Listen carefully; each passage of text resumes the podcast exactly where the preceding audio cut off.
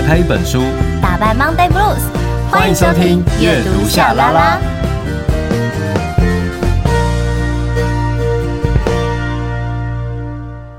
欢迎来到阅读夏拉拉，我是夏雨桐，我是陈夏明。我们有 IG 粉专跟 YouTube 频道，记得搜寻阅读夏拉拉，追踪订阅，设定抢先看。哦耶！记得一定要那个追踪订阅一下，好不好？而且不止追踪订阅，就是拜托大家 分享给你的朋友。嗨哦，分享连接给对方，好吗？就是也是一种表达关心的方式嘛。哈，我们的节目的内容五花八门。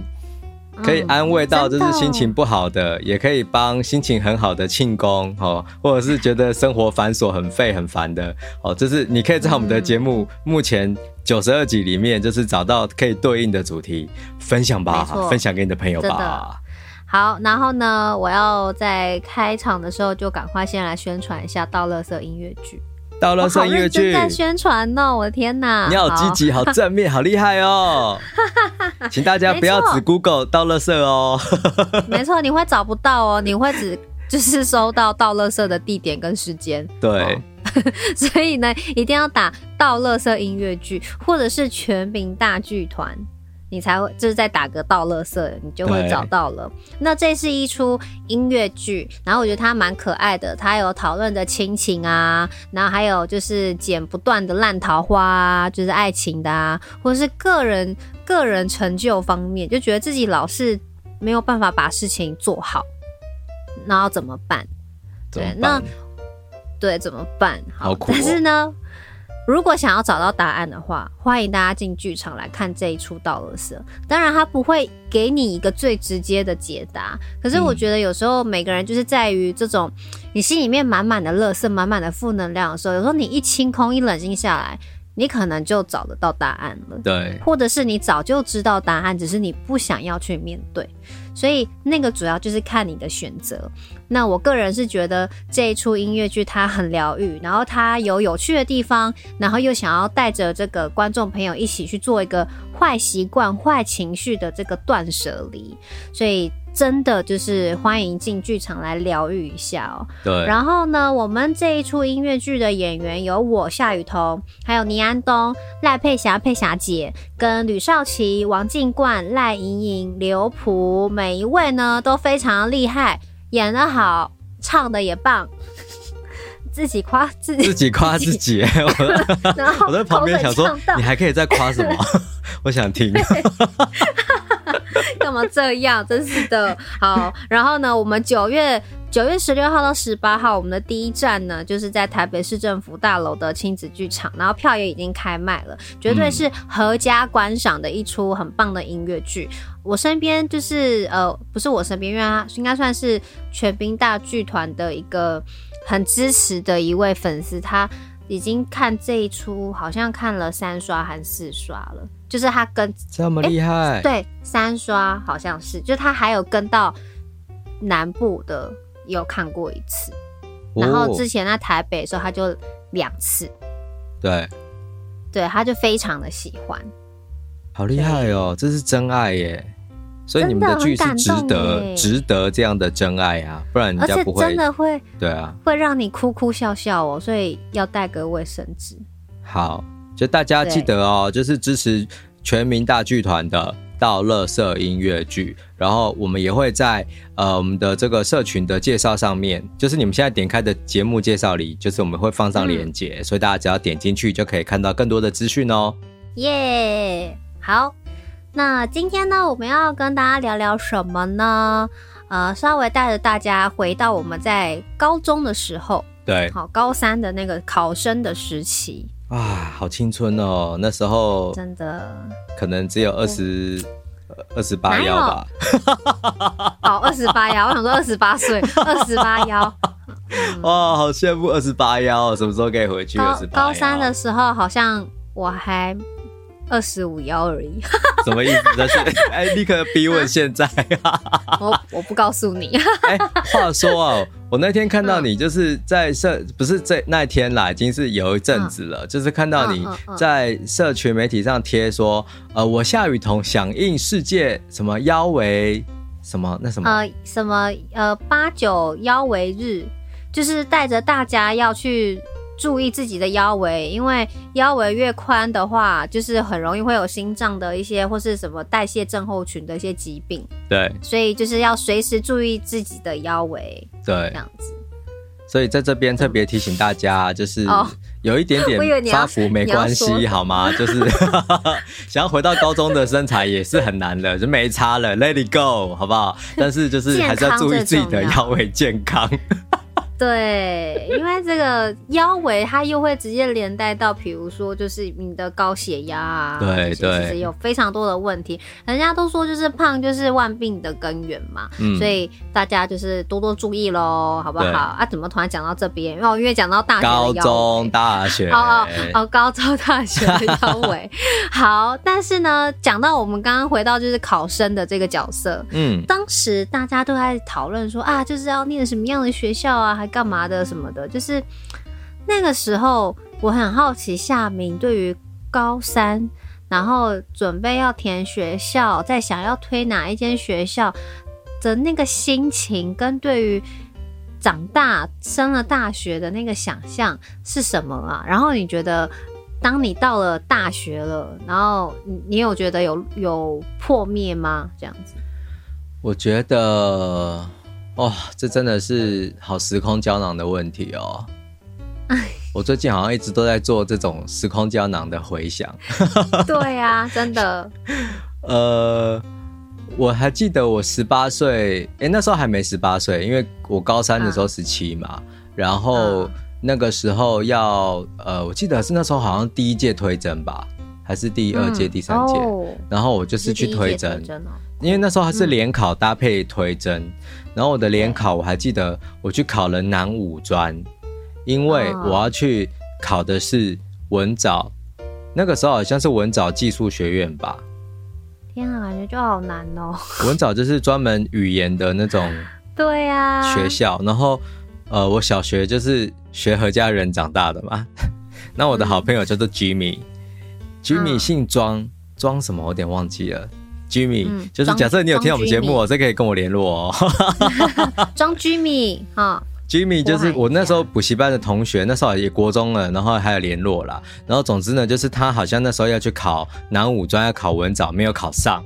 所以我就说好，那我来为你报仇，我一定要去考。然后我就我有考过，但是我没有去读这样子。对，这样变成炫耀，不是那个意思，我不是那个意思。你确定？你确定？对，难怪对方不会想跟你联络，就生气了。这居民就生气了，他听到了也不跟你联络，有没有？我觉得太过分了，什么意思？但我我一直记得，就是去南武专考试的时候，我我已经忘记我是去哪里考了。嗯，但我记得就是那是一个大热天，然后我跟我妈妈去，然后我我妈妈还帮我用一个绿色的铁的水壶，然后装水，然后我考完了，就是进考场考了，然后出来之后，我妈还帮我擦汗，就说：“哎、欸，要这样加油，什么什么。”哇，联考哎、欸，就是那种感受，所以对我来讲，就是我觉得，呃，我真的回想起来，我觉得联考这件事情，在我的那个年纪是。很重要，很重要的。然后，嗯、呃，我曾经，那因为我后来推甄嘛，我就推上了，所以我就没有考虑说要重考或什么。可是我真的哦，在我那个推甄过了之后，因为我的数学太差，然后，嗯、呃，数学还那时候还不是问题哦，最差的是历史跟地理。然后我被我们老师说，如果你这两科没有过的话，你不能毕业，你还是不能去读东华大学啊。然后我都已经推甄上了学校哦，我立刻去补习，你知道吗？笑死哎！我冲去补那个历史课跟地理课，然后我根本就进入那个世界，我完全，我说实话就是，我就是没有去过的地方，我没有感觉，我就没有办法背。懂。然后，所以我就很痛苦的，就是终于搞，但我真的就很担心我要重考。我好害怕我要重考，嗯、因为我在我的以前在高中补习的时候会，就是补习班不是都会有重考班吗？对，你知道那重考班多严格啊！我看哦，就是那时候还会补习班会打人，你知道吗？啊，我知道，我每天都经过那个那个重考班的教室，然后安安静静大家都在考试，然后你就听到有人一直被打，就啪啪啪这样子。啊好可怕哦，很可怕。我那时候想说，我该不要重考，该不要重考了吧？就根本就没事啊，我还是毕业啦。压力很大。老师，你为什么要让我这么紧张呢？你知道我曾经有被人家问过，就是说，你认为学校的成绩，它可以定义你这个人吗？我觉得，就是你知道，我觉得成绩就是成绩，对，那个只是一个分数，但我觉得它不能代表你这个人。就因为有些就过去大家就是会一直在讲学历呀、啊，就感觉你好像考的分数越高，好像你的人格道德品格就越高尚或者什么的，然后你越低，对，没有这种事情哦、喔。因为很你知道，像以前我觉得大家都有经历过这个时期，比如说啊怎么办？我我还有一个小过我还没有消，如果我小过没消，我可能就没办法毕业，然后你就很害怕，然后你就会想，那小时候不懂，你会觉得这个小过或是一个大过，它是不是会跟着你？跟着一辈子，对，因为毕竟是在当时是这样的一个体制下嘛，然后我们又还没有接触到外头的生活，啊、那你你当然就会很很有压力啊，然后就想想尽办法想要用时数，然后去抵消那些就是大过啊什么之类的，对，对，可是真的 相信我们，相信。阿姨跟叔叔什什么？天哪！我觉得如果是我，好想要叫老王，就是做一个就是大家尖叫或者是那种欢呼呐喊的那个音效。为什么？因为你竟然自称阿姨嘞！天哪，我的妈呀！对啊，我因为我今年现在。三四要奔三五了，我在说自己是姐姐，真的是不太好意思。我想说算了，我认命一点好了。这是算是我今年给自己的礼物，就是我重新的嗯接受接受自己。对，这是听阿姨跟叔叔的话哈。学校的小过大过或是任何的分数，它都不会代表你的这个人。嗯你的人生也不会因为这些分数而有所局限，对，它最终最终都还是在于你在日后你怎么样去发展，或者是去培养你自己的长才跟你自己的专业。首先是你要先知道你自己要什么，我觉得这是最重要的事情。嗯，你刚才讲的很对，就是我们好像在。以前呐、啊，就是在学校，或者其实现在也多多少少，就是因为你学校就是用评分的方式在在评价一个人嘛。那你拿你的分数高或者低，的确就会影响到你可能会有一些在这个学校这个小社会里面，可能会有一些红利，或者是说你就没有那么方便。我觉得这很正常。可是这些东西终究来讲，就像你讲，就是就是一个参考的，它不是绝对的。所以你如果今天火力全开，你还是拿不到某一些分数。啊，就算了啦，好，就是 let it be。然后，当然，我觉得学校的世界里面那种分数真的好残忍。可是，除了这个分呃学校这种东西之外啊，除了分数之外啊，也有很多其他的事情是我们很容易会套用上来，觉得我们只要得到那个东西就会幸福了。例如说，就是啊，小学呃学校的时候，就是我只要拿到第几名，我就可以干嘛干嘛，我就很棒的。或者是说，哦，我只要像谁谁谁一样瘦，一样漂亮，就就就 OK 了，什么什么的。或者是说我只要考到什么大学，然后我就一定可以得到幸福。可是事实上没有这么简单，很难。可是重点是，你知道，连我到现在，我还是会有这种想法啊！如果我可以跟那个就是少女时代的 Jessica 一样瘦就好了啊！如果我的脸就是可以长得跟她一样，她那个额头好饱满，好漂亮，她的脸怎么可以那么精致啊？如果像跟她一样的话，我觉得哦，一定会更好。好啦，我也是有时候看到人家的腹肌也会很羡慕。你会羡慕这种事？我会，我的确是会的。你会羡慕腹肌这种事？你我会，我很肤浅。你该不会？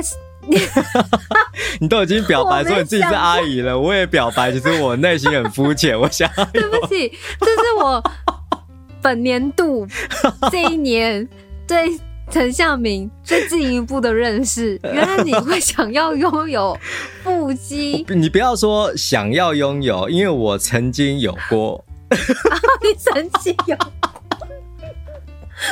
不是，那你的腹肌照呢？你过去总会拍一些你有腹肌的时候，不是都大家都爱炫富啊？啊，你的你有腹肌照？我很难过的事情就是什么？就是我有腹肌的时候，其实就是我在成功岭的时候，就是我读完研究所，哦、然后我毕业了嘛，那时候很瘦，我就去我就去那个成功岭了啊，就待两个月，然后。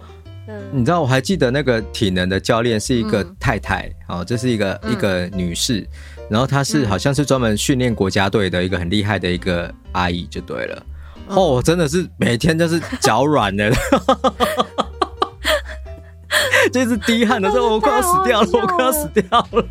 我 说我只是替代役，你干嘛这样对待我？然后，可是你当下看到自己的腹肌，你你有觉得哇，就是很值得。我还没有，我那时候都还没有。注意你知道，在当兵的时候，你根本没有时间去想这些事情。就是那，因为替代役的两两个月在成功岭里面，他们的说法就是说，反正你你离开成功岭就不会就不会被抄了。所以我们在成功岭这两个月就是火力全开，就是让你做这些体能训练。我有一个同梯的，他瘦了就是快十公斤呢。哇塞，十公斤以上一定有哦，就是整个脸，然后衣服都很夸张。然后我我在里面根本就你也想不到那么多。我还是怎样？我还记得我那时候就是第一次走出那个成功岭，然后就是哎，好像放假吧，反正干嘛？我就是回家洗澡的时候。嗯、我照着镜子，我才发现，哦哦，天哪，我有腹肌耶！这样 那那你没有维持？你还你有维持吗？我就离开成功岭之后，然后就出国去印尼就没啦。来的那么就是深刻，如此的辛苦，然后走的却那么的快，哎、眨眼就过的感觉。一阵青烟呐，就没了。所以，如果你现在。假设你你现在你会想要训练自己，然后让自己有腹肌，然后在你的社群媒体自拍你的腹肌照吗？你这你这个问题真的太残忍了，你知道吗？就是你你就是要打破我的自信形象吗？会吗？会不会？但如果我真的有腹肌，我一定我一定我告诉你，我不会刻意的炫富，但是我可能就是会不经意的拍一张。太热了，然后我拿我掀开衣服擦汗的照片，这样。哎、欸，你赶快练好不好？我想，我好期待你这张照片，拜托我求你。我就是以后啊，有机会啦，有机会啦。现在就可以了。先把身体修理好。好好好，我好期待哦，期待看到就是不小心在擦汗的时候露出腹肌的夏明。对。你会不会之后有一天有可能会跟我们公司的黄医生一样？就我们的，就我弟弟，你弟真的是有腹肌，真的太厉害了，我没有办法。拍全裸的没有，他腹肌有一点点，好不好？但、就是、太瘦了。啊，反正有就好了。你知道最哎，欸、我们既然进入了这样的一个话题，我们要还稍微拉回来。我就是你可以想想，大家所以大家可以想象说，就是你就可以，大家就可以知道说，我们其实就算我们再怎么知性，我们的内心都会有一个觉得怎么样就可以幸福了的一个坎。没错。懵丢，好，直接进入我们本集的内容喽。好废，好寂寞，这本书主角根本是我。沙啦啦，沙啦啦，沙啦啦。Oh, reading, ready, go。沙啦啦，沙啦啦，沙啦啦。Reading, reading。沙啦啦，沙啦啦，沙啦啦，沙啦啦。沙啦啦，沙啦啦，沙啦啦，沙啦啦。Oh, reading。哦，阅读。沙啦啦！哎，其实我们刚刚前面聊的话题就非常符合这个主题，因为我们实际上的生活终究就是很废的。对，就看着别人的美好，然后觉得自己好好弱。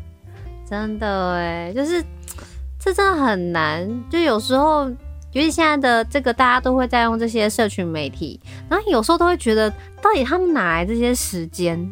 然后可以去这么多地方，然后或者是年龄跟小我一两岁，也不过才小一两岁，但他就是可以很晚睡，然后就是夜夜笙歌，然后我都会问他到底哪来的体力？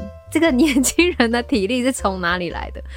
就是就是怎么了？然后然后就觉得说自己也没有出去这样子夜夜笙歌啊，但为什么就觉得自己很？你知道就很很大神，然后又不是说又不是说特瘦，对不对？你看那些喝酒的，哇，就身材还很好；没有喝的，不知道在胖什么这样。哎、欸，我最近迷上看一个韩国 YouTuber，哦，一个女生，我忘记叫什么名字，她就是火力全开在喝台湾的少高粱酒。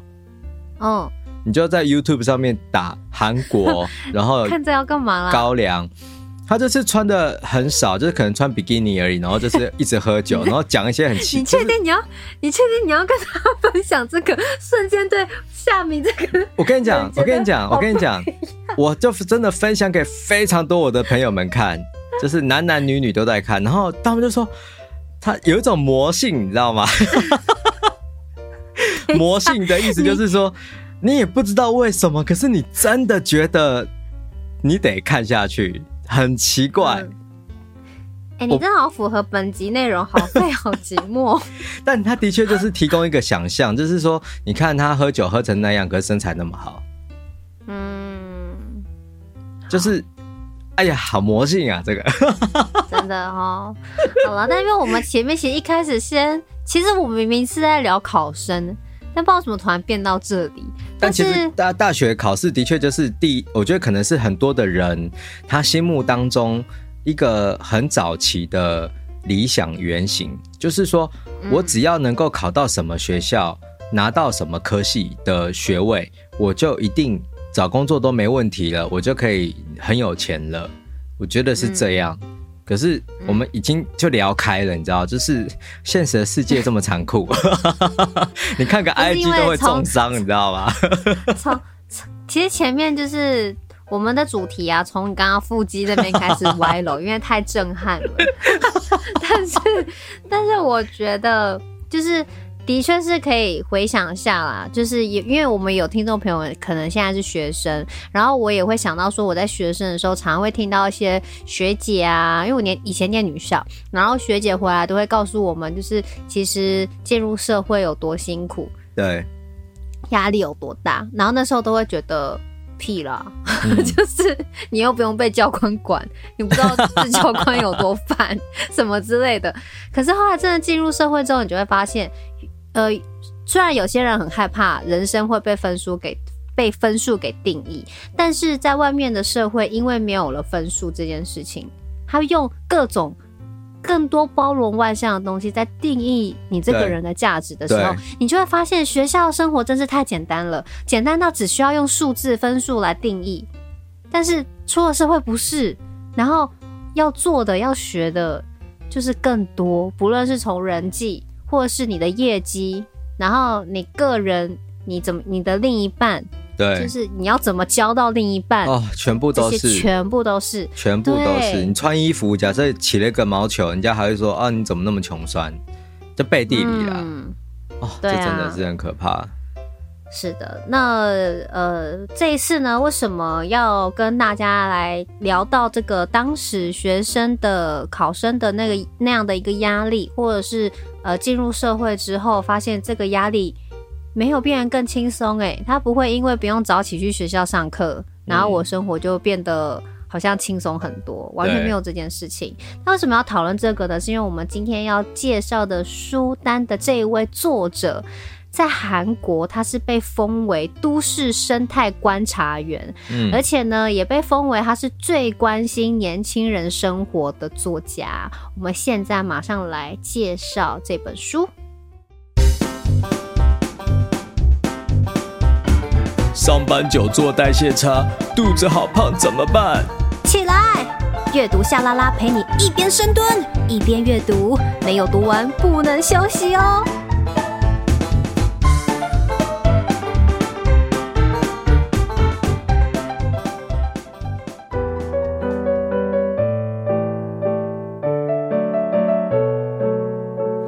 我听学姐说，最近划分阶层的标准不是房子、车子之类的东西，而是皮肤和牙齿。金爱烂垂涎三尺，说不出口的沉闷与孤单，就这样不自觉地咽下。台湾商务出版。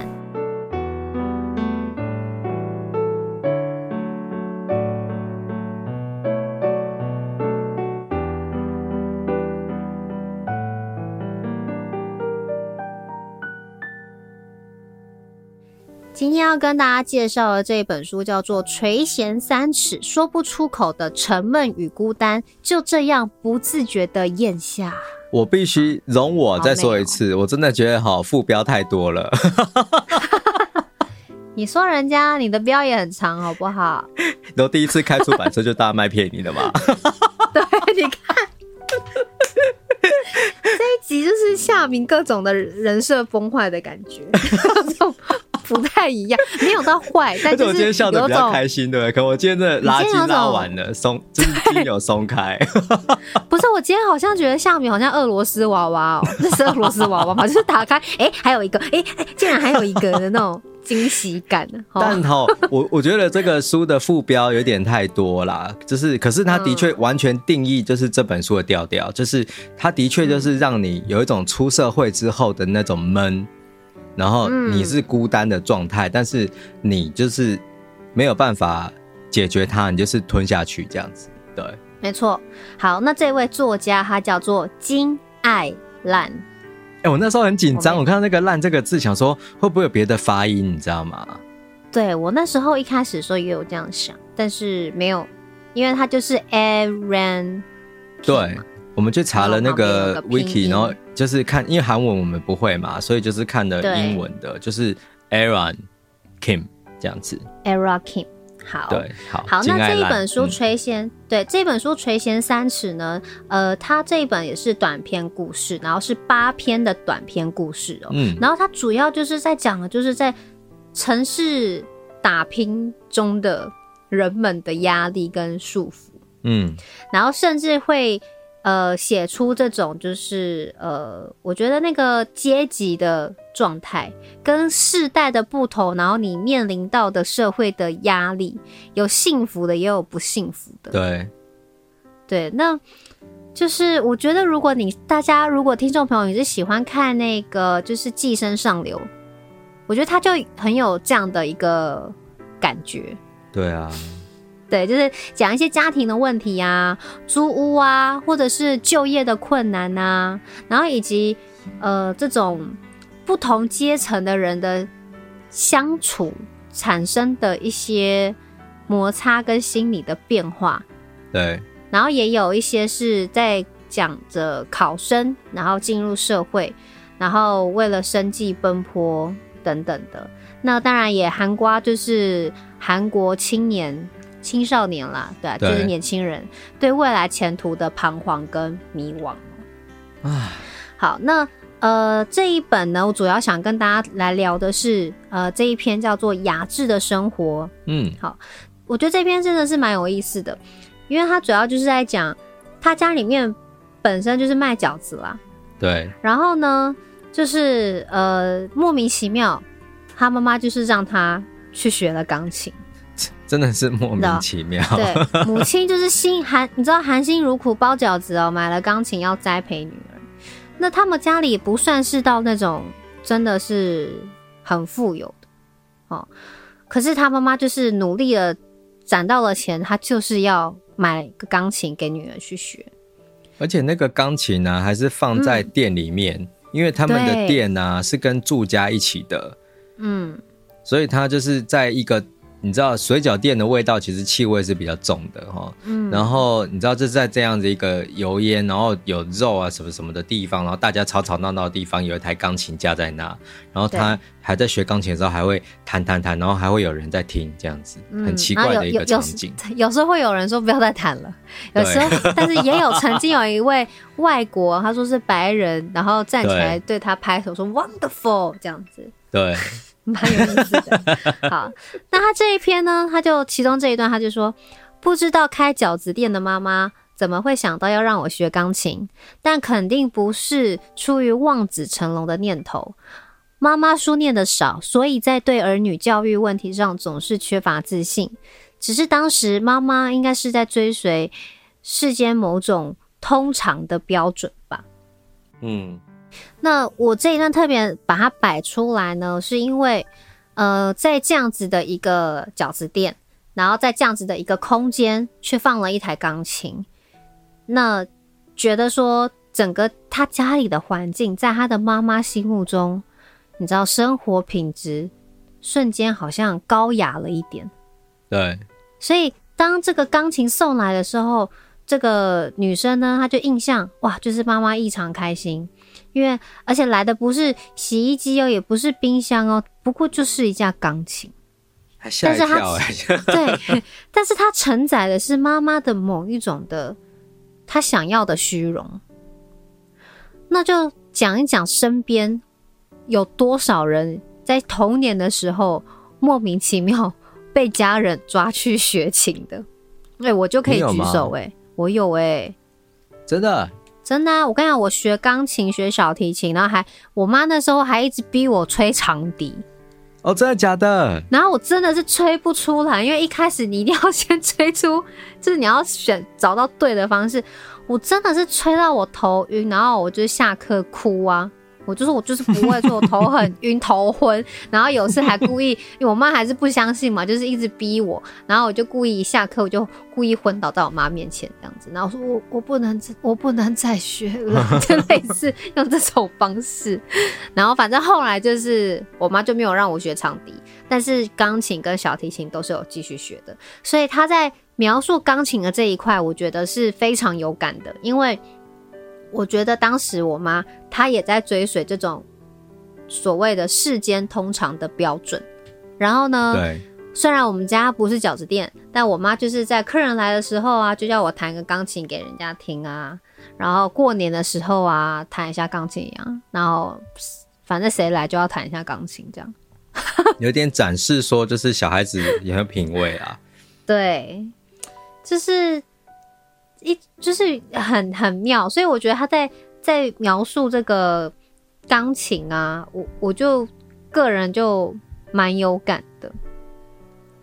好了，那我跟你坦白一件事好了。好，你说。我也学过长笛耶。真假的？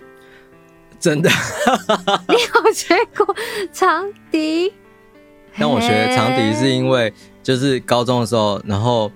那时候，哎、欸，好像是，反正以前那个《圣斗士星矢》里面有一个，好像是双鱼座吧，阿阿波罗迪，然后他就是会吹长笛的。哦，那是因为你想学啊，你是因为你想学嘛，对不对？对，然后我就去学，但重点是，我想跟你分享，你刚才讲说，就是长笛吹吹不动，吹不响，然后头很痛很晕，对，对不对？嗯。然后。就是、你也有这个经验，对不对？怎样？我的更惨烈，天哪！就是我还记得第一次，我还，然后我还买了那个长笛，不知道几千块。那个时候，嗯、那时候的几千块还算是蛮多的哦。对啊。然后很贵。我就买了一根长笛，然后就去吹。然后那个老师，我还记得是一个女生，然后很有气质，长头发。那时候我高中哦，然后她就，我就去吹长笛，然后我怎么吹都，她就教我要怎么发，怎么吹那个气才可以吹响。嗯，一节课在四十几分钟吧。嗯，我就这呼，就是呼，这怎么呼呼呼呢？我完全可以明白，完全就是不会想到我这头又痛，然后一直吹，就呼呼呼，然后这肚就是你肚子一直用力，然后一直吹吹吹吹吹，然后突然间就是下课了，然后你知道发生什么事吗？嗯。我肚子痛到就是觉得自己快剉赛，为什么？因为因为一直吹，一直很用力，一直吹，然后可能肚子气乱跑，我不会控制还是什么的吧。然后那时候就是很紧急的冲回家，然后上厕所，这样是什么状态啊？但是我说实在的，所以我后来看到会吹长笛的人，我都很敬佩，因为我也真的很敬佩，真的长笛很难吹响。真的，对啊，真的很难呢。他又不是说靠着，他还要有一个距离，轻轻的。我想到那时候我在那种炎热的暑假，然后就是骑着脚踏车疯狂的骑回家的那种，好可怜哦。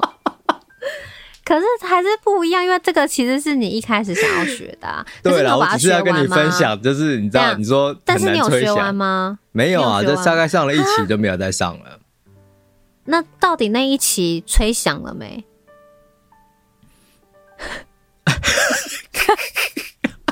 好，有啦，应该有啦，但我已经忘记了。然后那个长笛现在也不知道跑到哪里去了。天哪！哦，我真的是一个败家子。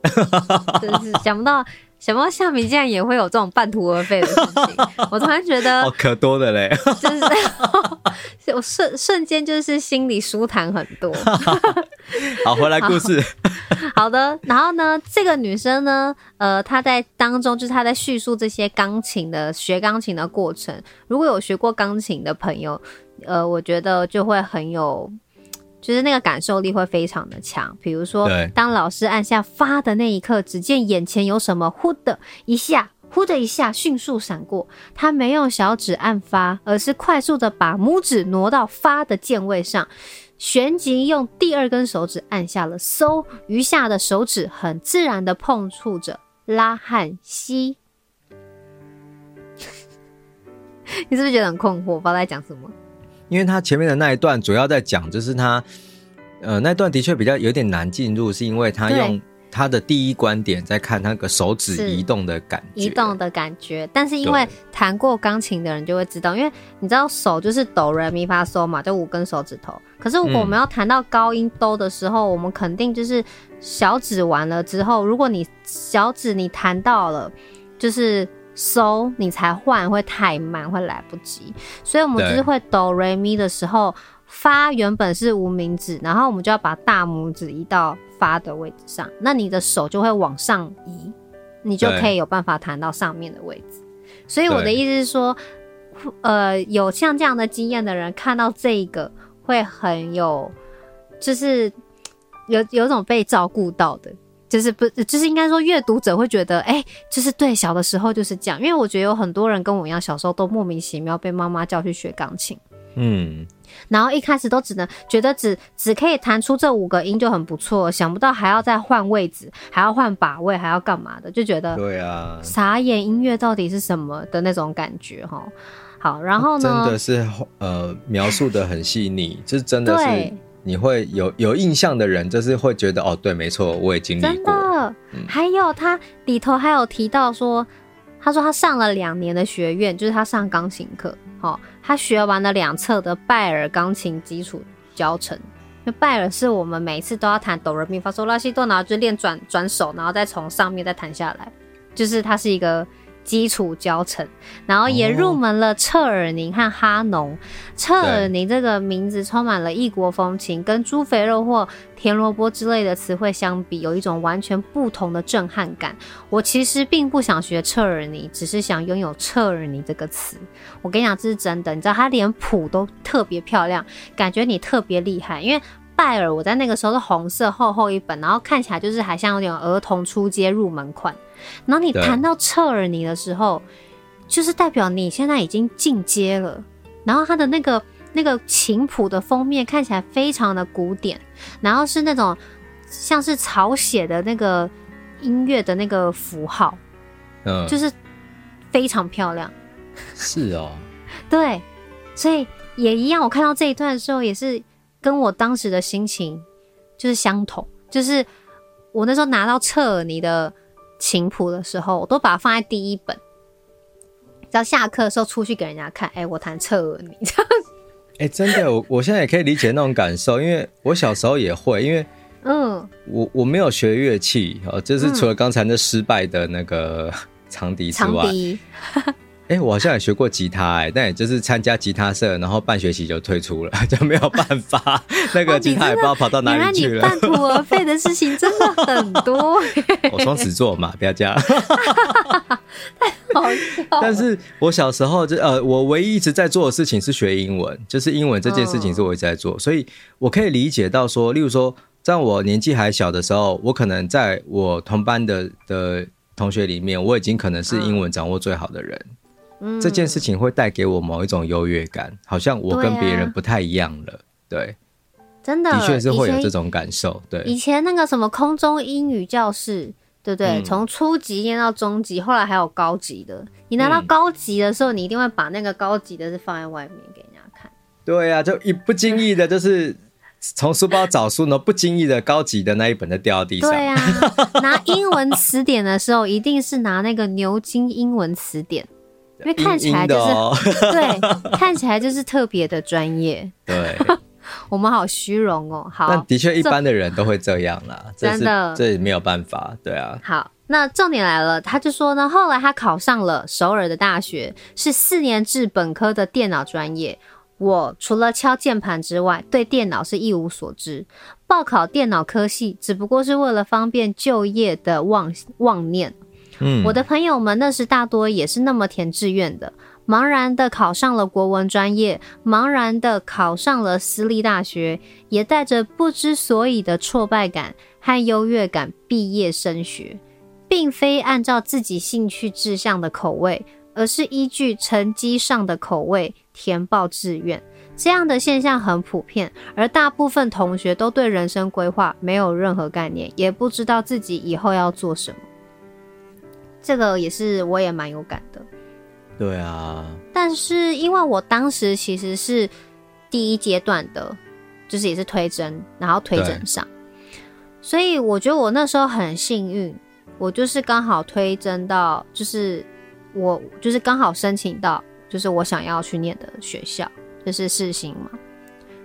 但我那时候也是很害怕，因为我的我也很害怕考职考。那我身边的确也真的有朋友，就是说职考就当然就是为了想要念台北的学校，我就看我的成绩可以落在台北的哪一个学校，哪一个科系。虽然我也都不熟，但反正就先这样吧。那就去念个贸易吧，那就去念个会计吧。但明明就是都不是在行了，没有想过这样的领域的，但就因为这样去念。可是其实，在我们高中的时候，还是有辅导课啦。那个辅导课就是帮助学同学可以了解说自己的兴趣，然后你想要去做什么，嗯、就是会有一些生涯规划。但是你知道吗？没有用，因为最后我们还是是从成绩这个数字上去找这些位置。对啊，没有办法，对。啊，这样的话其实哈就会读得很辛苦，所以常会有一些同学就是就是一直延毕啊，或后来干脆就不念了。啊、其实那真的只是就是很浪费时间了。好，然后再来后头呢，我觉得就是很最好笑的事情来了。反正因为他们家，因为他爸爸当保人的关系，然后他们家就后来就破产了。嗯，但因为他考上大学了嘛，然后当时就是他妈妈提议说要在抵押封条贴上之前，把之前的东西都卖掉。对，然后把这些高价家当找出来，就是不到十分钟，家发现家里最值钱的也就只有钢琴，就连那钢琴也只值八十万而已。好残酷，我觉得这一句最残酷。对，然后妈妈犹豫了片刻，改口说：“啊，不要卖好了。”我拼命摆手说：“哎、欸，要是因为我的话，真的没有必要哎、欸，我没事哎、欸，因为就是说实在，他真的没有一丁点眷恋，他就是偶尔弹弹，你知道，就是可能电视剧的主题曲啊，还是干嘛，他又不是那音乐系的，所以他早就已经不弹钢琴，已经好一阵子了。然后妈妈想了一下，他就说：啊，钢琴还是先留着了。然后他说：那要怎么留？妈妈就说：啊，最好还是你带去首尔。”他傻眼，妈，那里可是半地下室哎。对啊。然后呢，钢琴就真的这样带到首尔的半地下室了。而且搬过去还发生很好笑的事。对，非常好笑。但这个这个过程，我觉得大家可以自己来对自己去看，对对，可以来阅读一下。然后我我很喜欢的是说，呃，比如说前面关于我们当时的。就是比如说家庭啊，对于我们学习上的一些家人对我们的妄念，就觉得我们应该过什么样的生活，什么样的学习，然后可以成可以表现给大家看，我们是好的家庭。就是好像会有个隐约，就是在前面你会看到这样子的一个状况，然后你可能也会发现哇，自己也是在这个环境之中。然后再来就是这个小孩长大了，当他。准备要进入大学之前，他住的是半地下室，然后去找他的姐姐跟他一起住。然后他姐姐讲了个，就是，呃，我觉得也是很让人就是惊讶的，嗯，因为他说，我听学姐说，最近划分阶层的标准不是房子、车子之类的东西，而是皮肤和牙齿。对，他就说：“真的吗？”但是想想好像也是这个样子诶，然后就是他说，但是牙齿就是代表社会阶级呀。然后他姐姐就说，自从听到那句话之后，他老是会盯着人家的牙齿看，然后 就也觉得说，对啊，你看艺人的牙齿都是很白又很齐的，嗯、对不对？所以就会错以为觉得那也是正常的标准。然后因为当时他姐姐有交往一个对象，然后他就趁对方就是在就是喝醉睡着的时候，他就很醉很愧疚啊，很不好意思，但他还是掰开他的嘴巴看他里头的牙齿。然后他说：“我蹲着观察那个人嚼了三十年饭的牙齿，那一刻，我忽然有一种期望的感觉。”嗯嗯，就，就很厉害的小说家，真的对，非常厉害。就是他在把那个阶级，然后那个所谓你出了社会到这个社会，你你看待人的标准，跟你对你自己的定义。就非常的非常的棒，然后在当然因为在办地下室嘛，然后钢琴又就进去了，然后下大雨的时候该怎么办？就是所有的事情，整个发生一连串的时候，到底觉得年轻人是有希望的吗？然后再配上他后来前面呢，因为他在学钢琴的时候，他自己有去用自己的方式在记，都可能是。代表一种可能很低沉的静谧的声音，或者是难过的声音。嗯、拉可能代表什么声音？就是他会用自己的想象去学习钢琴嘛，然后他会巧妙在这一这个短片当中，呃，时不时就会把这些声音放进来。就他其实我觉得很这种安排是非常呃视觉化的，就是说，嗯，其实这一我觉得呃金爱烂的小说有一个特色，就是它是视觉化的语言。所以你在读的时候，你好像真的可以看得到电影的场景，就是它是真的非常适合翻拍成电影的。嗯，然后各种的蒙太奇，就是你刚才讲到那个弹琴啊，吼的那种跳接，这些东西都在这个阅读的过程当中，你会感受到很明显的影像的刺激，就是真的，哇，反正好厉害哦！这小说家怎么这么厉害呢？这么厉害的人，这样我们还要写什么呢？啊、立刻生气，真是的。再来，我们来听听夏明来分享一下你的读后感。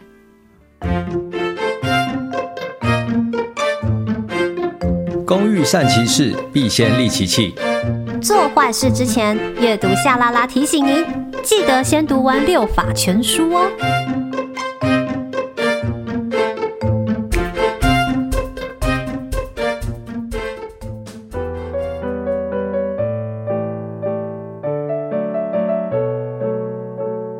发现自己在听一个再熟悉不过的故事，而且只因这个故事很面熟，自然对学妹的不幸没了兴趣，反而感到些许倦怠。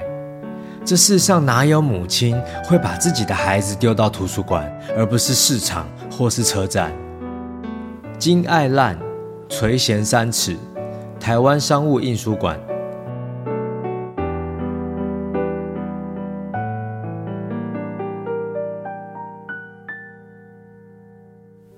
我真的觉得《垂涎三尺》这个小说集，因为其实这也是彤彤推荐给我的，还有上一集的这个十倍人，嗯，你这一次开的这两本书单都真的超强的哎，都很好看哦，真的很好看，而且出乎我意料的好看。然后像《垂涎三尺》这个这本书里面有八个短篇故事嘛，然后刚才彤彤讲的是第一个雅致的生活，你知道。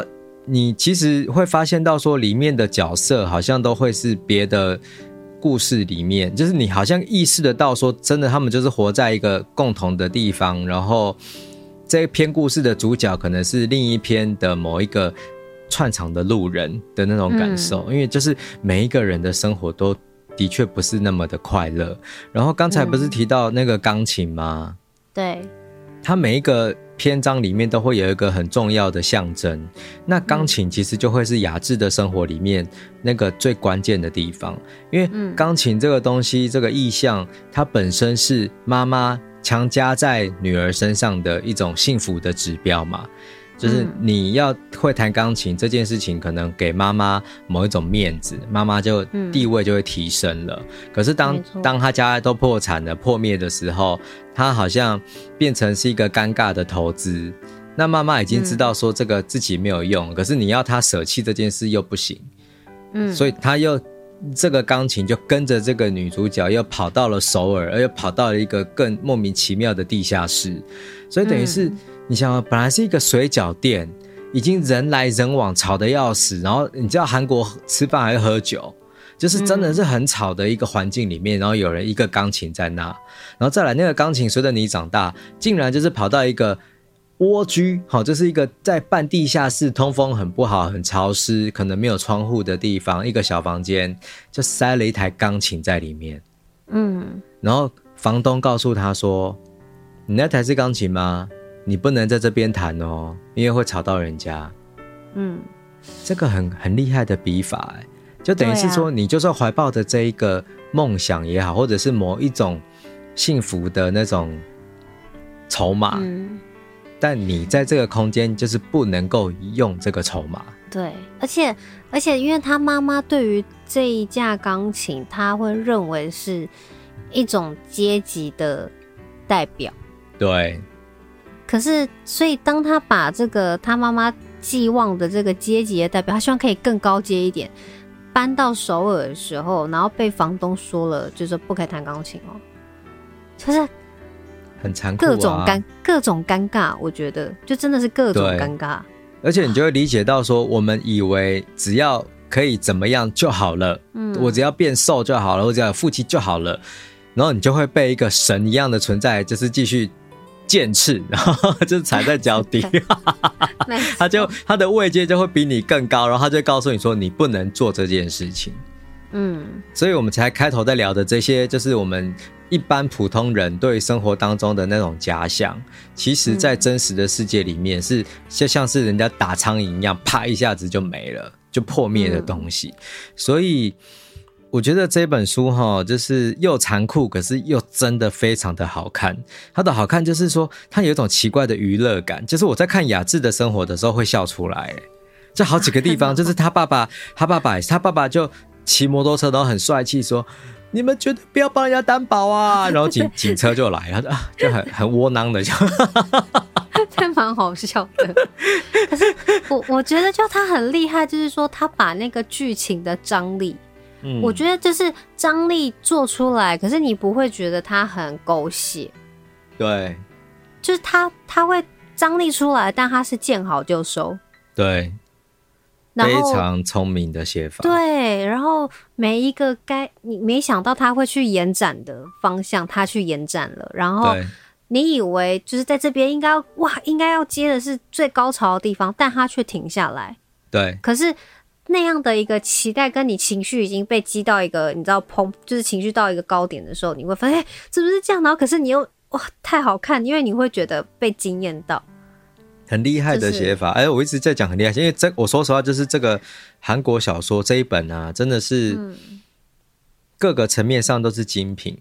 然后他之前其实，在凯特文化有出过。就是几本，嗯、就是那大家可以找来看。然后我在这个地方啊，想要讲就是呃，因为这本书有八篇故事嘛，我想要简单快速的讲其中的一篇，就是同名的这一篇，叫做《垂涎欲滴》。哦，他就是在讲说有一个女生在补习班教书，对，垂涎三尺。哎，我在讲什么？垂涎欲滴哦，垂涎欲滴，垂涎三尺。好，就是这一篇，然后就是，就是，就是这一篇里面主角就是一个呃正在补习班教书的一个女老师，那她其实也不是真的这么喜欢这个工作，可是你要她在做别的，她又没有办法了，所以表面上她好像可以控制自己的生活，然后薪水好像也有一些余裕，让她可以自在的追剧，然后偶点偶尔吃点好料。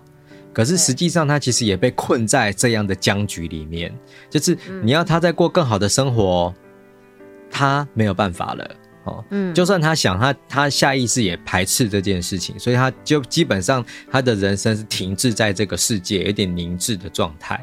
那有一天，就是他突然间就是有一个学妹来跟他打招呼，嗯，然后他对这个学妹根本没什么印象，然后学妹给了一张名片，然后两个人简单讲几句话，然后学妹就说：“那我可以去住你家吗？”我说：“哎，那那可以吗？好，然后就来住好了。”他就很奇怪。但我必须在这地方重提一下，就是说。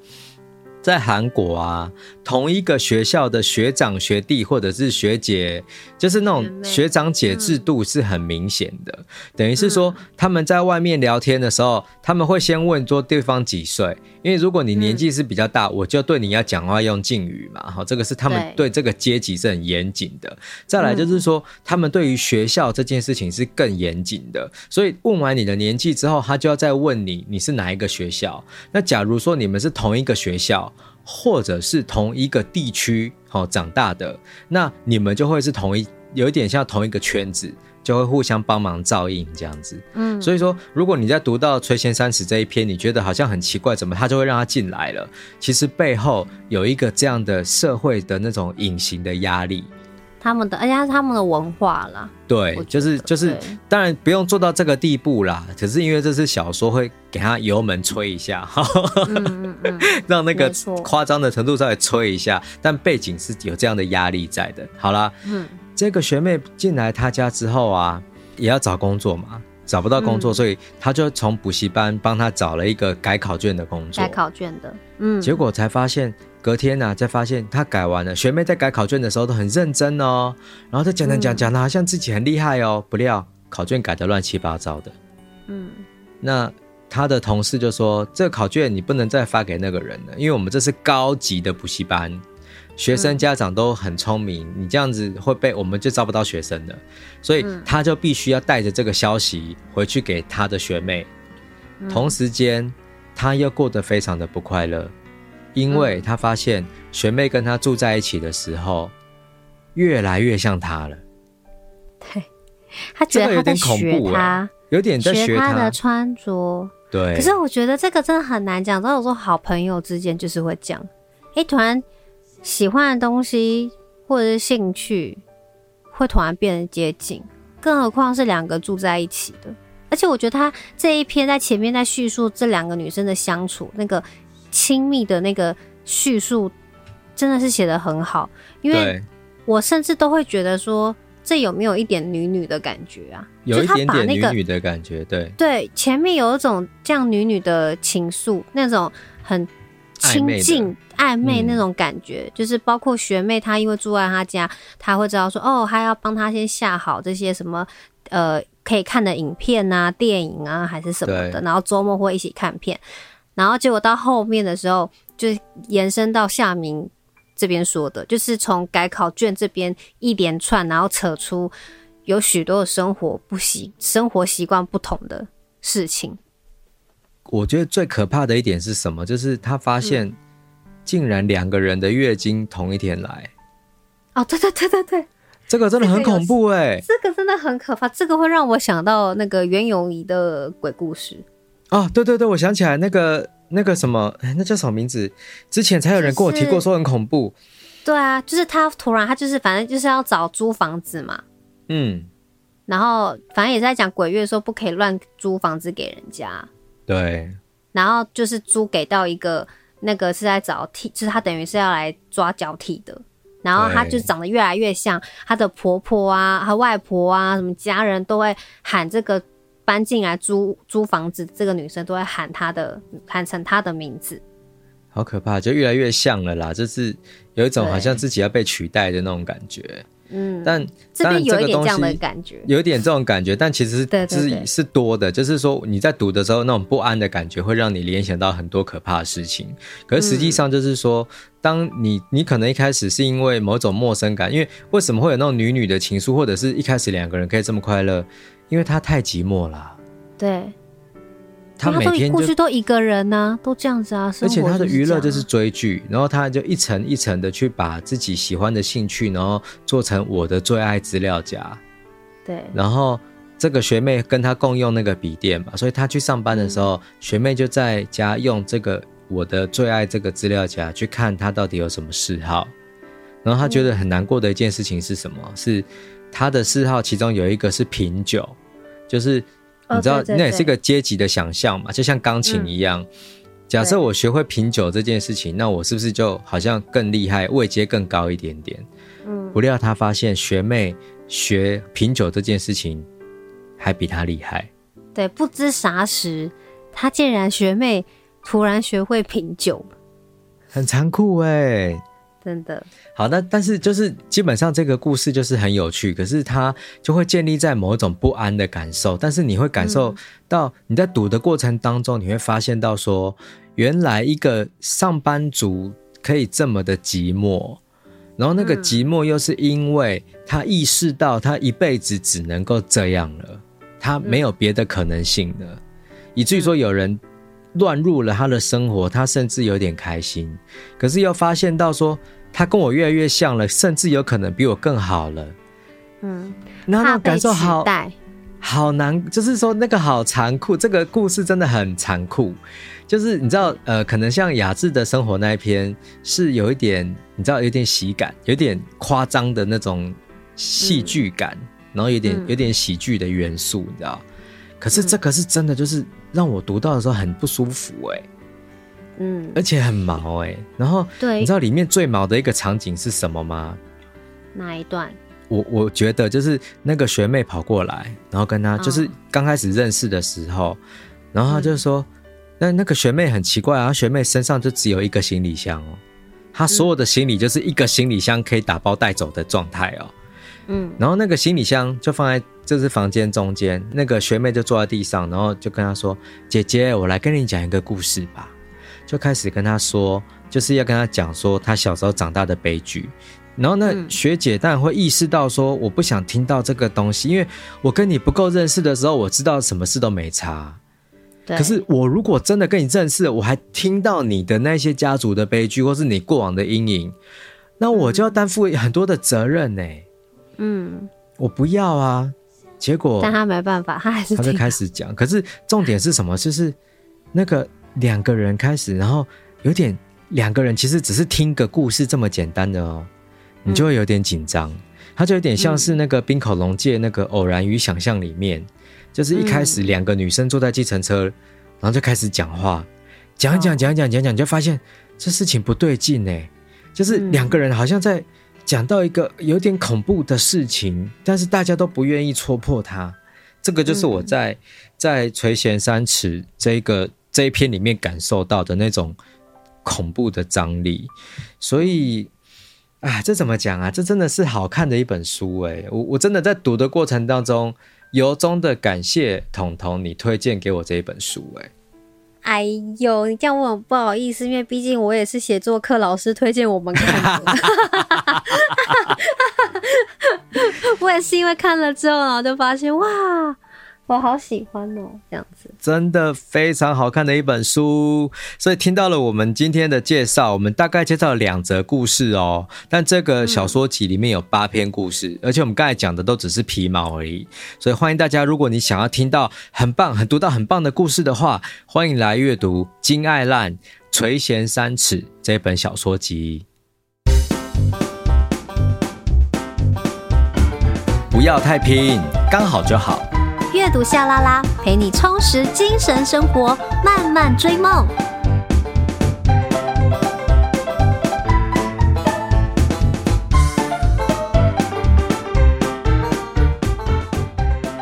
你现在收听的是阅读夏拉拉，我们每周一早上八点定时更新，会陪你一起阅读。打败 Monday Blues。对哦，我们现在已经改到早上，就是节目就可以收听了，对所以可以跟我们说说早上的时候就可以收听这个阅读夏拉拉的感觉是什么？嗯、像我。呃，上次好像看到在粉砖有看到有人在那个有一个不知道是哪一个平台社群媒体，然后就提到说上班的第一件事情还是是做什么，然后他就写说打开阅读下啦啦，就收听阅读夏拉拉。哦，好感人哦。就觉得天哪，开心哎。而且我有一些有一些听众也有私讯给我说，他们就是在上班的时候会戴耳机工作，然后就是听阅读下啦啦。哦，太感谢了，就是太感谢了哦。好，但工作还是要专心做哦，嗯、好不好？真的好。那听完这一集呢，有什么想法，或是有哪一段、哪一个？我们刚刚这两篇短篇嘛，就是哪一个故事让你特别有感觉的？也欢迎大家可以到阅读夏 LaLa 的 IG 跟粉砖跟我们互动留言哦。当然，也欢迎你推荐给我们类似的书籍，我们有空也会找来看。感谢大家收听阅读夏 LaLa，我们下周见，拜拜。拜拜。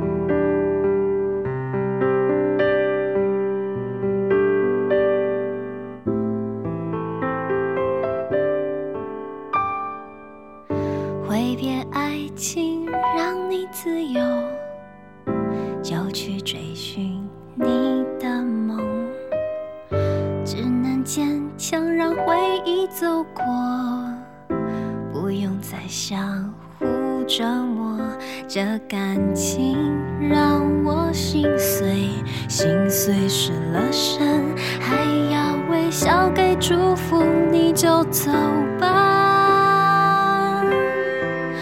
我在你身后